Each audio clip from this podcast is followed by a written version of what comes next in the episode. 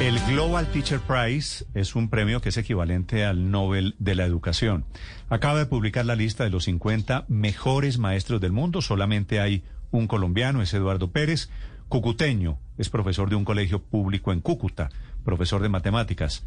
Profesor Pérez, buenos días. Muy buenos días, Néstor. Un cordial saludo a usted, a sus compañeros de trabajo y bueno, a todos los oyentes. Felicitaciones, profesor Pérez, porque usted está incluido. Ya estar en esta categoría, uno de los mejores 50 maestros del mundo, es algo muy importante. Es verdad, Néstor, es una alegría inmensa poder representar a todos los maestros de mi país, hacerlo de una, de una manera excelente y bueno, creemos que la educación es un tema muy, pero muy importante y trascendental en estos momentos. Sí, profesor, ¿qué hace usted con sus alumnos allí en Cúcuta? con sus alumnos, con sus estudiantes de matemáticas, para estar en esta lista de uno de los mejores profesores del mundo? Bueno, yo le, le cuento que somos el Instituto Técnico Guaymaral, liderado por la rectora, la doctora Gloria Ligia Valencia, es un colegio que tiene más de 300 estudiantes en condición de discapacidad visual, auditiva, cognitiva, motora, física.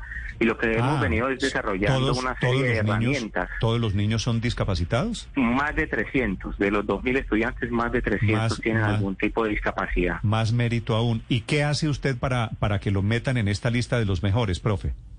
Desarrollamos una serie de herramientas tecnológicas educativas para mejorarles el aprendizaje a ellos. Por ejemplo, aplicaciones, software multimedia, realidad virtual, realidad aumentada, eh, libros digitales para apoyar el aprendizaje de todos estos estudiantes.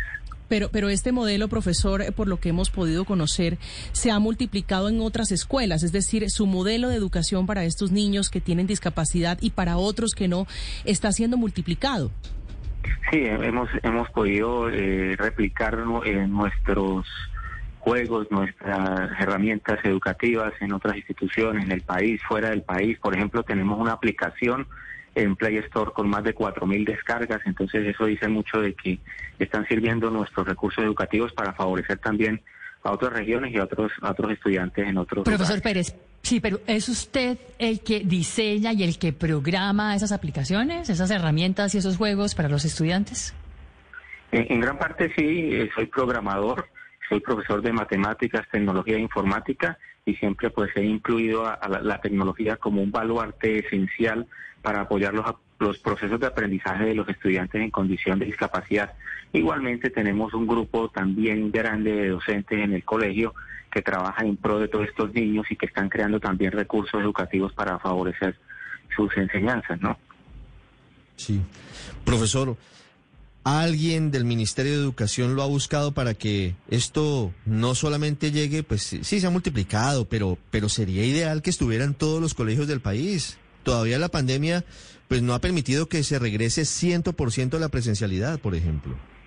Bueno, ahí les tengo una buena noticia. El, viernes pasado la ministra de Educación me invitó a, a su despacho, estuvimos dialogando con ella, con diferentes funcionarios del Ministerio de Educación Nacional y la idea es poder colocar esos recursos en Colombia Aprende para que haya la posibilidad de descargarlos todos los maestros que lo necesiten y no solo los, lo que hacemos en nuestra institución, sino también todos esos recursos educativos que han implementado en pandemia muchos maestros con mucha creatividad e innovación. Entonces la idea es eso, dirigirnos a, un portal donde tengamos un, lugar amigable para descargar recursos que favorezcan los ritmos y, estilos de aprendizaje de los estudiantes. Profesor, eh, ¿su modelo educativo, todas las plataformas, lo que usted se ha inventado, la aplicación, es solamente para niños con discapacidad? No, la idea es que funcione con y sin discapacidad, que tenga siempre un alto grado de inclusión, pero que también funcione y sirva por ejemplo, tenemos muchos juegos de gamificación, pedagogías activas, donde el principal actor sea los estudiantes. Entonces, la idea es favorecer a todos los, estudiantes de una manera entretenida y bueno, que lleguen los aprendizajes para ellos. ¿Cómo se llama la aplicación, profe? Eh, tenemos tres. Eh, una se llama Profe Enseñas, que es para aprender lengua de señas colombiana de una manera básica. Tenemos una aplicación que se llama Calculadora Ciegos, es para que niños ciegos utilicen una calculadora con botones audibles.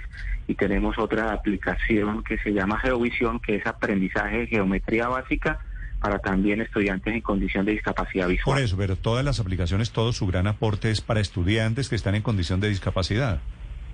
No, también tenemos una serie de software que hemos creado y otras aplicaciones eh, diferentes. Por ejemplo, eh, creamos un, bingo de fracciones matemáticos, que es un juego, una gamificación para apoyar el aprendizaje de, todo ese tema de fracciones y todo el, componente matemático en estudiantes.